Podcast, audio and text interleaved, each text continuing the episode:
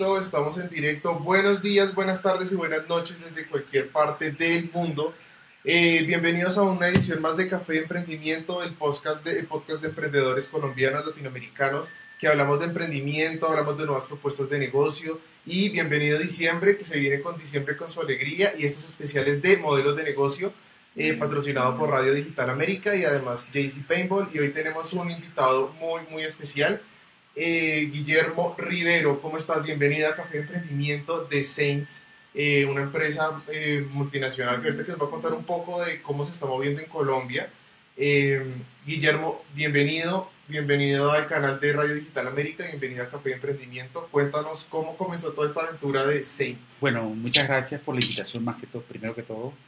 Y de verdad que es una oportunidad que muy pocas veces tengo porque no soy específicamente el mejor locutor para eh, bueno, la motivación, como digamos. Quizás mi trabajo es mucho más técnico que, que de venta, pero igualmente eh, con tantos años de experiencia y con el éxito que ha tenido mi compañía, gracias a todos nuestros canales y nuestros, todos nuestros clientes, eh, es un honor para mí estar en tu programa para por lo menos darle cierta consejo y darle apoyo a todos los futuros empresarios que se están desarrollando hoy en día.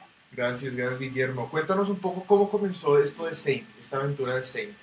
Bueno, en realidad la, la compañía como tal empezó hace más ya prácticamente 27 años oficial, pero antes de que fuese oficial fue un proyecto de puros jóvenes que para ese entonces éramos jóvenes, todavía no tenía el pelo blanco como ahora, tenía más o menos aproximadamente 20 años junto con mi socio Ramón que tenía 21, un poquito mayor que yo y más o menos como, eso es como más o menos una edad del emprendedor. Una edad del emprendedor, correcto. Empezamos en una pequeña oficinita, eh, él en la parte de ventas y yo en la parte de desarrollo.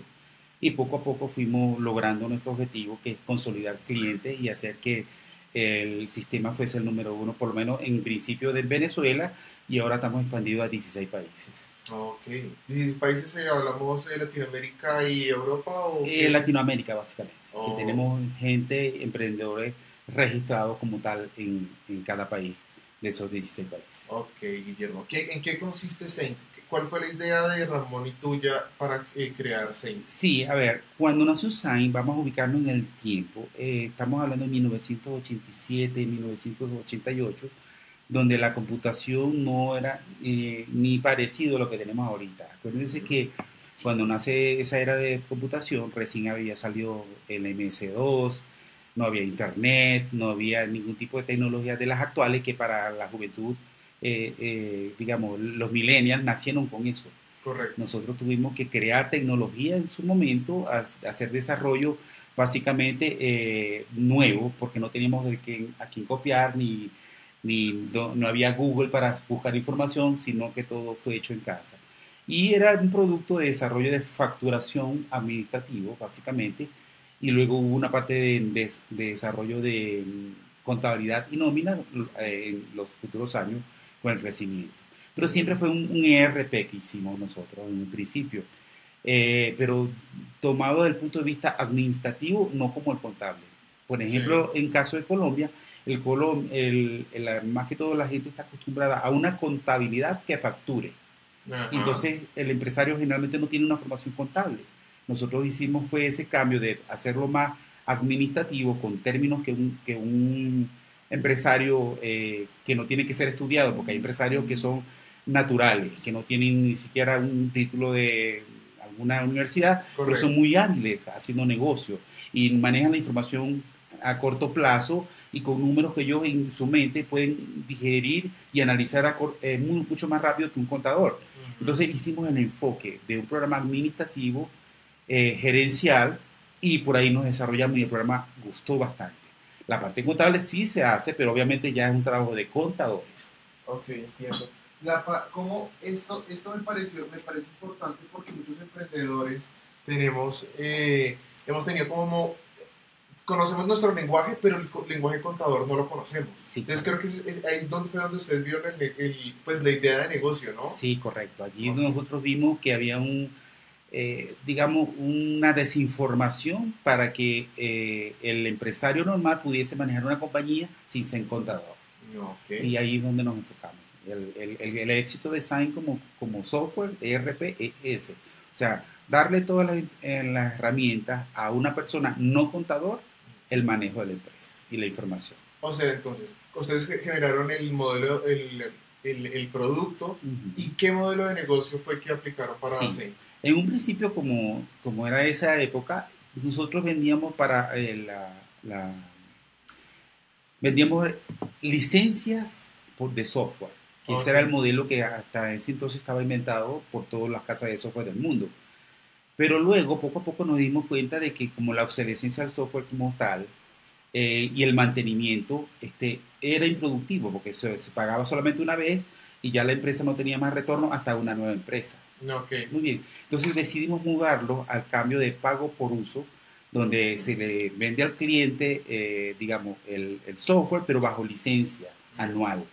Entonces todos los años eh, se renueva la licencia, pero eh, eso nos da la capacidad de mantenimiento del software y obviamente de, de cubrir los costos operativos de tal mantenimiento, porque es un esfuerzo diario. Todos los días hay que estar haciendo ajustes, adaptaciones a las nuevas legislaciones, adaptaciones a cada país. Es un trabajo de día a día y obviamente eso consume recursos. Por lo tanto, al cambiar nosotros al pago por uso, eh, estabilizamos pues los ingresos eh, eh, de la compañía para poder seguir produciendo productos nuevos. Ok, entonces, el pago por uso eh, lo, utilizaste, eh, lo utilizaron ustedes al ser un producto tecnológico, pues ahí eh, Sí. creo que ese modelo encaja en Sí, ser producto nosotros fuimos en, en nuestro país, eh, empezamos en el año 2000 prácticamente con el nuevo método, que al principio nosotros teníamos alrededor de casi 400 canales, cuando hacemos el cambio quedaron la mitad o menos,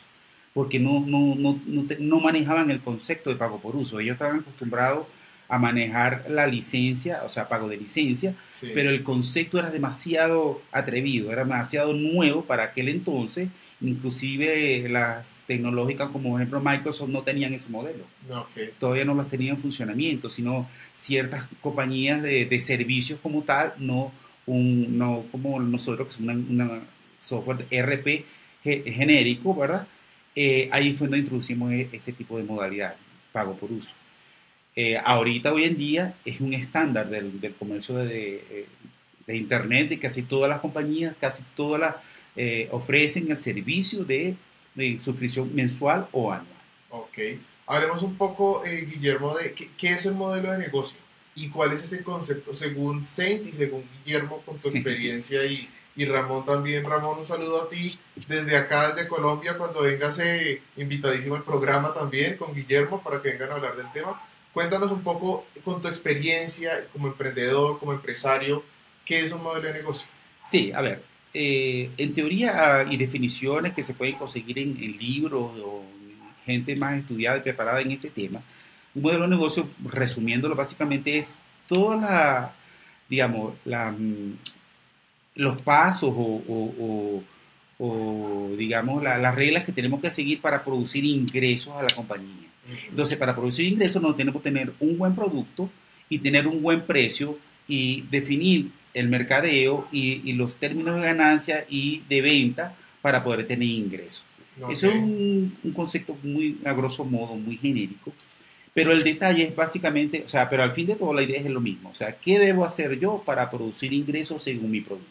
Eso me gusta, eso me gusta porque es sencillo, ¿no? Estamos bajando un poco Sí, el, sí. el concepto. Sí, la teoría implica muchas más, muchos factores, que si eh, mercadeo, estudios de mercado, eh, un poco de análisis eh, que, que toda empresa grande hace, pero uno cuando está emprendiendo, en este sentido, uno no tiene, no tiene, no tenemos todos los recursos ni todos los conocimientos, pero sí tenemos una idea en común, un buen producto a un buen precio que nos genere ganancia.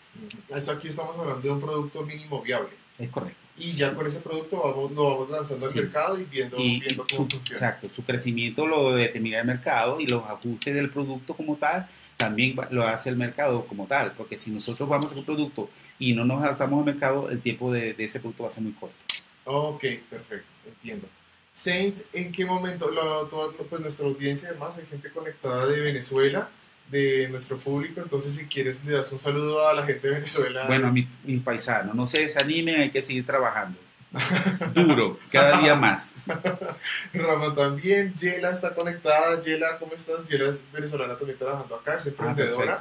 Ella siempre nos ha seguido y también estuvo un tiempo en el programa. Alejandro, eh, si tienen alguna pregunta para Guillermo, eh, pues pueden hacerla. Preguntas también para Café Emprendimiento, nos escriben si están interesados también en participar en el programa. Eh, y seguimos entonces con el tema de modelos de negocio. Guillermo, ¿qué modelos de negocio existen aparte del que, me, del que nos, nos acabas de exponer? Bueno, hay mucha variedad, pero en particular el design, que es el caso acá, nosotros manejamos el modelo de pago por uso, ¿verdad? Eh, que ya describí previamente, y hay otros modelos que, que, por ejemplo, el de, según la literatura, el del anzuelo, que tú pones un precio muy barato y luego cuando lo compras los servicios son más costosos, por ejemplo, la, la famosa venta de impresoras. Gasta más en, en, los cartuchos que la impresora como tal. Entonces, el, el, ese es un modelo de negocio. Hay otros modelos de negocio que son, digamos, las ventas directas, que son las pymes, que viene una persona, monta su negocio en un centro comercial y espera captar clientes. O sea, hay una gran cantidad y, quizás no soy la persona más eh, académica para decir todos los modelos y cómo funciona, pero siempre mi mensaje es que tenemos que tener nuestro modelo de negocio que funcione a lo que nosotros necesitamos. Hay modelos a seguir, por supuesto. Yo, por ejemplo, mi socio, más que todo Ramón, que es experto en la parte de mercadeo, hemos eh, combinado durante tantos años eh, experiencias propias como de otras compañías, tratando de buscar cuál es la que mejor se nos ajusta para producir los resultados correctos. O sea, buscar inspiración de otras compañías. Sí, y lo, digamos, lo, lo, lo adaptamos a, nuestras necesidades. ¿En qué tiempo ustedes absorben ese conocimiento y lo adaptan? ¿Eso es, eso es instantáneo? O sea, digamos... Sí, acuérdate que en este mundo tan cambiante de tecnología es muy importante estar en línea, digamos, con los cambios. Si uno tiene, eh, si uno deja para después los cambios, ya va, a ser muy tardío para, para tomarlos después. En este caso, por lo menos, eh, estamos muy pendientes de cómo se maneja el mercado, tanto de las plataformas tecnológicas, el cloud, como texto, como móviles, todas esas cuestiones, para que eso, mm, a ver, suplir en esos nichos nuestros productos. Ok, perfecto. Eh, hablemos un poco de Saint. Ahorita Saint en qué, en, qué está. O sea, bueno, ahorita tenemos. puedes comentar de Saint? Perdón. Ahorita vamos a sacar un. Bueno, ya, ya sacamos el producto Saint Cloud, que es un. El RP lo convertimos de desktop, lo subimos a la nube. Sí. ¿Qué, ¿De qué trata Anal Cloud? Anal Cloud trata de hacer el RP, pero que tú compras toda la plataforma y lo adaptas a tus necesidades. Se te da un servicio con, con todas las funcionalidades. Por ejemplo, yo quiero que agregar un producto, ¿verdad? tú, tú, lo puedes instalar en tu, en tu página web propia con, con, un modelo como tenemos con SignCloud y todo esto a través de, de todo el conocimiento que hemos adquirido durante tantos años hace toda la funcionalidad, o sea, todas las, reglas de la negocio ya están incluidas, entonces no tienen ah, que sino usarlas, pues las usa, no tienes que desarrollarlo. Entonces, adaptar un cloud a tus necesidades va a ser mucho más corto. Eso es como, como, como, ¿cómo lo podrías dar un poco como en el lenguaje emprendedor? Como una plataforma con un programa que ya están las herramientas listas para que eh, correcto, sí, digamos, tú vas a tener tu plataforma web ya prehecha, con, incluso tenemos plantilla, yo sale una plantilla para eh, restaurar, una plantilla para eh, productos al mayor, etcétera. Entonces tú simplemente, si ya tú tienes tu base de datos con, con algunas imágenes y esa cuestión, lo conectas y el tiempo de implantación de tu producto puede tardar dos semanas máximo. Ok. La otra pregunta que nos dicen por acá es cómo, cómo ve Saint al mercado, en el mercado colombiano. Bueno, nosotros en el mercado colombiano tenemos bastante experiencia, ya tenemos más de 27 años.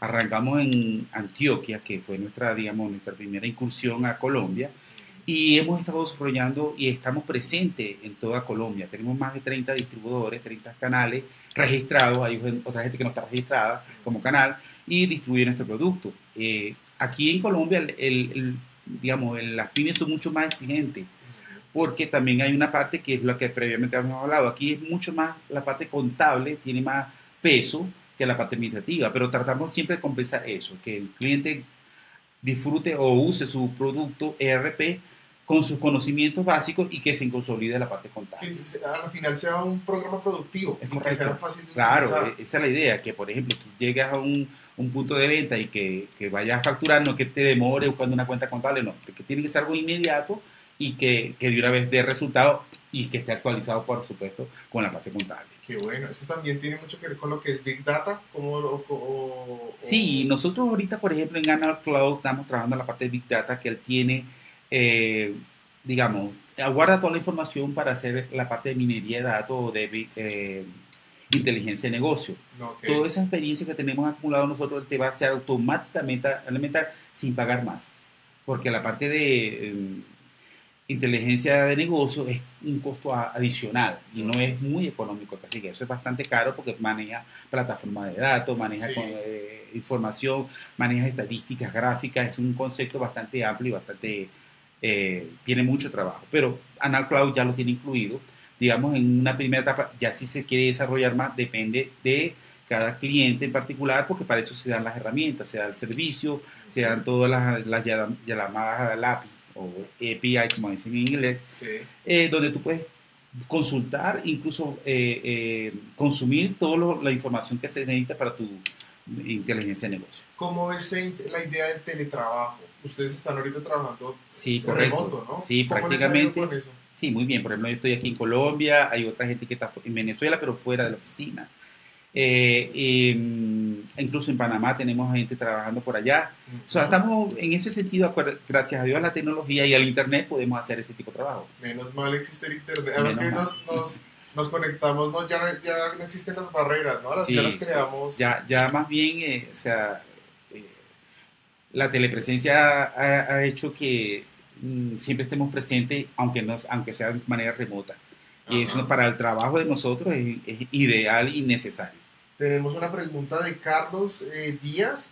Él dice, hola, eh, para mi emprendimiento tengo la necesidad de un software para realizar la facturación y para llevar la contabilidad. ¿Qué solución manejan ustedes y cuánto cuesta? Sí, ahorita nosotros tenemos esa, en nuestro portal sainet.com están los canales, por ejemplo, para acá. eh, en Colombia tienen un, un costo razonable, creo que sale, no recuerdo en este momento, pero un precio muy económico. Pero no solamente el software, también hace falta que alguien lo asesore, lo lleve de la mano, le diga cómo las experticias del software deben ser su mejor uso para poder sacarle provecho. Incluso con todo eso somos mucho más económicos que el mercado normal que está presente aquí en Colombia. Eh, Guillermo Néstor Molina pregunta, Carlos, eh, ah bueno, ¿y en qué región de Colombia nos eh, en qué región de Colombia se encuentran, pues eh, han tenido más participación de Saint? Sí, donde más estamos presentes es en Antioquia. Ahí está el mayor volumen de clientes eh, presentes. Hablamos de toda la región, Antioquia, desde Estamos en todos lados. Tenemos eh, presencia en Bogotá, en Cali, en la costa. Hay muchas partes. Ahorita no lo tengo disponible, eso está en la página. Eh, pero sí estamos, hay más de 40 canales. entonces te digo. Ok, buenísimo. Guillermo, ¿qué tipo de emprendimientos, eh, bueno, pymes más que todo, ustedes manejan, eh, eh, son las que los, los- los buscan más? Eh, ¿Panaderías? O, Sí, o sí. ¿qué, qué tipo de negocio es el que requiere con necesidad el tipo de, de, de programación? y Sí, de- lo que pasa es que generalmente cuando nosotros empezamos con este producto, con este proyecto, perdón, disculpen, nosotros no siempre nos ubicamos en el sector de las pymes, pero el producto ha crecido tanto que ya podemos ser medianas y grandes empresas. Lo que pasa es que cuando ven el precio que nosotros tenemos, la gente dice, no, eso no, no es para mi empresa porque es muy, muy económico. Sí, Estamos hablando de que, por ejemplo, toda una solución completa ERP de nosotros vale 200 dólares al año. Que si tú te sacas numeritos, 200 dólares al año, para una gran empresa, uno dice, no, pero eso es muy poquito. Pero cuando tú empiezas a usar, o la empresa empieza a usar el producto, allí se dan cuenta de lo grande y potente que es la aplicación. Entonces es un error de concepto. Generalmente la gente que vende software o trabaja con software, si no ve que es caro, quiere decir que no es que es para, un gran, para una gran empresa. Sí, Pero cuando el producto es buen precio económico y es tan grande para una gran empresa, no lo creen. Ese es el problema que muchas veces se nos ha presentado, porque los- no- nuestros propios canales, o sea, eh, no saben cómo vender algo tan económico a una empresa tan grande. A veces, a veces pasa. Hay gente que sí lo sabe vender porque ellos venden los servicios, incluido el software. es también como la forma de vender, ¿no? Exactamente. Porque hay mucha gente que dice, creerá, no, pues si es muy barato no es tan bueno, o si es muy barato le falta algo. Pero entonces ahí ya va la estrategia comercial y ya Eh, va ese cuento de poderlo con- Sí, correctamente. Ok, buenísimo. Bueno, hemos tenido esas preguntas. Bueno, cuéntame un poco entonces de, de Saint, eh, el, los modelos de eh, tipo de empresas que están relacionadas, eh, panaderías, que nos puedas comentar de manera general. De manera general tenemos todo lo que es pyme, o sea, cualquier empresa que maneje un punto de venta, nosotros lo cubrimos. Okay. También incluso a eh, tenemos empresas que son solamente contables, también lo ah, usamos porque tenemos un software contable que maneja múltiples empresas. Y también la parte de, nómina, por ejemplo, o como dicen en Panamá, planilla, tenemos un software que puede cubrir una empresa o varias empresas, entonces dependiendo cómo se venda la asesoría, tú puedes vender, por ejemplo, solamente clientes que trabajen con pura nómina o clientes que solamente trabajan con pura contabilidad o pymes que trabajan con la facturación del día a día. Algún tipo de, requerimiento eh, de computador o de equipos electrónicos para poder manejar, eh, darle toda la potencia al programa? Sí, correcto. Ahorita básicamente trabajamos con eh, aplicaciones desktop bajo Windows y a corto plazo vamos a estar sacando los primeros puntos de beta y las primeras aplicaciones ya bajo Android y iOS. Eso va a ser para el primer trimestre del año que viene, con el favor de Dios. Eh, vamos a estar ya en ese ambiente, cubriendo un nicho que teníamos, eh, por, digamos, descuidado en el sentido de que fue tan rápido que apareció que no nos dio tiempo de, no nos ha dado tiempo a muchas compañías de software de adaptarnos a esas nuevas tecnologías. Eh, Dios mediante, ya sí vamos a tener las primeras versiones ahora, primer trimestre okay, buenísimo. Bueno, entonces hay varios, varios negocios interesantes por hacer y todo este tipo de cosas. Invitamos a todos los emprendedores a que busquen sus modelos de negocio, nos pregunten, nos escriban aquí eh, en Café Emprendimiento cuál es el, el, modelo de negocio que más les ha servido em, y también cuál se ha adaptado mejor a su emprendimiento. Tenemos muchos emprendedores que, por ejemplo, tienen eh, restaurantes o comidas eh, a domicilio. Entonces ahí tocaría mirar a ver qué tipo de modelo de negocio puede servir. Tú digamos que, cuál creerías que los de, podría servir. Bueno, ahorita nosotros, por ejemplo, cubrimos muchas áreas, cubrimos la área de restaurante, cubrimos la farmacia, etcétera. Para nuevos empresarios, nosotros también un modelo de que ellos pueden desarrollar y conectarse con nosotros y se olvidan de la parte del ERP como tal. Por ejemplo, suponte tú que yo, a mí se me ocurrió crear un software para controlar eh, el estacionamiento. Sí yo puedo hacer toda la parte tecnológica para entrada del carro, el vehículo, pero después que ya tengo hecho, necesito hacer una factura. Sí. Pero para hacer una factura yo tengo que tener un sistema administrativo. Pero entonces también tengo que hacer el software de estacionamiento más software administrativo, entonces tengo que trabajar doble. Es preferible hacer su software de control de estacionamiento y conectarlo a Sign, que hace toda la parte administrativa. Y te quitas todo ese trabajo de contabilidad, nómina administrativa. Eso es lo que consiste las nuevas, eh, digamos, el SDK que tenemos nosotros, que se llama un SDK, que se conecta todo, cualquier aplicación de terceros, lo llamamos nosotros, con nuestra aplicación. Entonces, se quita ese trabajo de hacer todo un sistema administrativo y aprovechando eh, los canales de distribución con 16 países, o sea que un emprendedor que haga esto ya está colocado en 16 países. Claro, porque Cente está conectado con otros otro tipo de, de, empresas y emprendimientos también. Entonces esto es chévere que lo, que, lo, que lo recapitulemos para los desarrolladores, emprendedores y desarrolladores tecnológicos. Claro. Porque entonces ellos tienen la aplicación para perros, la aplicación para taxis, pero la parte contable se, se encarga de eh, eso. Correcto, esto, eso es lo que hace la función del SDK. El SDK es la conexión de cualquier software con todo nuestro ERP. ¿En cuánto se demoraría la implementación de ese producto a la, programación, a la aplicación actual? o la aplicación del, emprendedor? Es corto, el, tiempo es muy corto porque son ya librerías preestablecidas que el, desarrollador simplemente va a usar eh, a, su, a su aplicación como tal, que lo único que sí le va a costar tiempo de hacer es su propia aplicación, pero la conexión con Sign es muy corta el tiempo de desarrollo. Ok, buenísimo. Bueno, invitamos a todos los emprendedores el, los miércoles de 9 a 10, 11 de la tarde. Eh, Corporación Calidad nos está invitando al Club de Emprendedores con Calidad. entren a Corporación Calidad en Facebook para que miren, miren este, este es un club donde pueden entrar, donde pueden aprender los, los emprendedores o la gente que quiere comenzar a emprender viene este club y puede entrar. Los que estén interesados entran a eh, Corporación Calidad en Facebook y ahí se pueden registrar. Guillermo, bueno, ¿y cómo te ha ido entonces finalmente con, con, con la cultura colombiana? No somos tan diferentes. ¿Cómo, cómo, cómo has sentido esa hermandad eh, entre colombianos y venezolanos? Pues te digo, lo que pasa es que como ya yo tengo 27 años viniendo para Colombia, ya me identifico con todo, literalmente, Pues así, ya tal eres cual. de acá y de todas las Prácticamente. Me faltaba ver la cédula, ya la tengo. Ah, ya, ya eres colombiano. Sí, ya soy colombiana prácticamente. Qué chévere. Sí, pero es como tú dices, son, somos una hermandad que, hermandad que quizás hablamos un poquito distinto, pero son las mismas costumbres. Ambos tenemos ah, como países eh, bases históricas en común.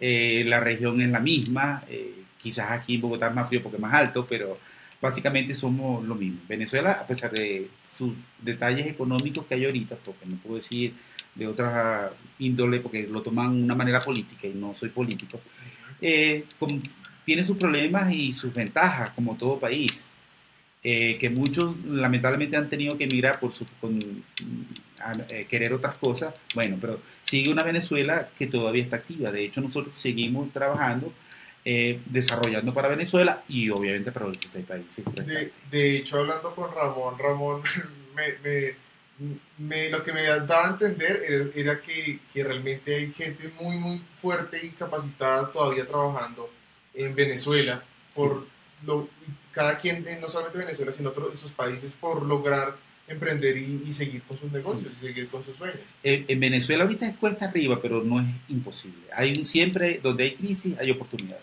Sí, es lo- eh, como dice un dicho, ¿no? Siempre que cuando llueve no siempre es malo. Creo que la- una de las épocas más fértiles es cuando llueve. Sí, Así el día entre más gris. Entonces, es correcto. hay oportunidades. Buenísimo, Guillermo. Bueno, entonces ahorita para fi- finalizar, eh, danos como unos tips eh, a todos los emprendedores tecnológicos. Eh, pues tú ya con toda tu experiencia y además eh, de- dos países, dos culturas, ya has venido, tienes experiencia acá, 27 años emprendiendo, tanto acá como allá. Eh, ¿Qué le recomendarías a los emprendedores tecnológicos, tanto colombianos como venezolanos? Bueno, mira, emprendimiento. en, en, en emprendimiento no, no acuérdense una, una teoría. Lo- la teoría de los unicornios, que es la estilo eh, Facebook, que de la nada se convirtió en un monstruo, eh, entre otras compañías, generalmente eso no ocurre. Entonces el emprendedor latinoamericano tiene más cuesta arriba y toma más tiempo. De repente hay una idea nueva, innovadora que funciona y perfecto, se convierte en un unicornio. Pero de resto es una cuestión de día a día, de constancia y disciplina.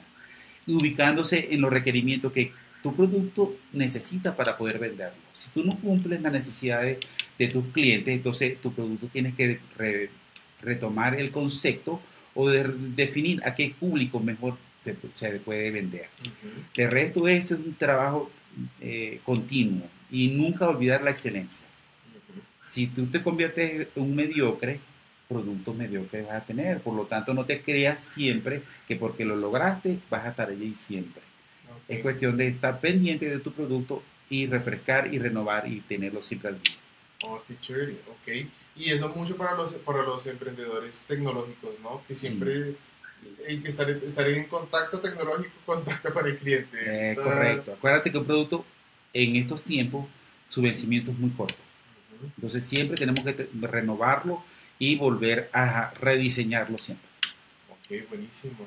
Bueno, Guillermo, nuestro programa Café Emprendimiento pues ha terminado por el día de hoy. Este fue nuestro eh, primer programa de modelos de negocios. Vamos a empezar a, a hablar de, de otros temas en el transcurso de diciembre para además animar las eh, fechas dicembrinas. Correcto. Entonces, eh, Guillermo, te agradezco. Agradecemos también a todo el grupo de Saint en Colombia, en Venezuela, en toda Latinoamérica, eh, para que compartan este video, compartan la experiencia, además de Guillermo, eh, de Ramón también y de toda esta empresa que, tecnológica de latinoamericanos que estamos echando, que están echando para adelante, pues con Café Emprendimiento y, y todas las empresas. ¿Quieres algo decir al Bueno, final? de verdad, muchísimas gracias por tu invitación, Santiago. De verdad le he pasado un rato agradable. Eh, no soy el experto dando la entrevista. Acuérdate que Ramón es el, el- el- el que es duro allí, como dicen aquí, el duro. El duro y está el duro. invitado, ¿no? Eh, Tienes que traerlo. Pero sin embargo, el amor y el, y el cariño que le tengo a mi, a mi compañía, junto con Ramón, le tenemos eh, a nuestro sueño de toda la vida ha sido la compañía. Eh, gracias por la invitación y, de verdad, eh, gracias por el apoyo. Chévere, chévere. Bueno, a todos los eh, café emprendedores y café empresarios, gracias por seguirnos, compartan. Si tienen otras preguntas, colóquenlas en el Facebook Live. eh, que ya Saint personalmente pues les estará eh, llegando con información. Eh, cualquier cosa se están conectando con nosotros, Café de Emprendimiento, la próxima, el próximo programa hablaremos de ya modelos de negocios famosos aplicados, Hablamos, vamos a hablar un poco de cómo Amazon logró llegar y también, también otras empresas latinoamericanas que han tenido buen, buena acogida en el mercado. Guillermo, gracias, gracias a todos, gracias a Radio Digital Americano, nuestra gran, nuestro gran padre y madre podcast eh, JC Paintball, gracias por el lugar.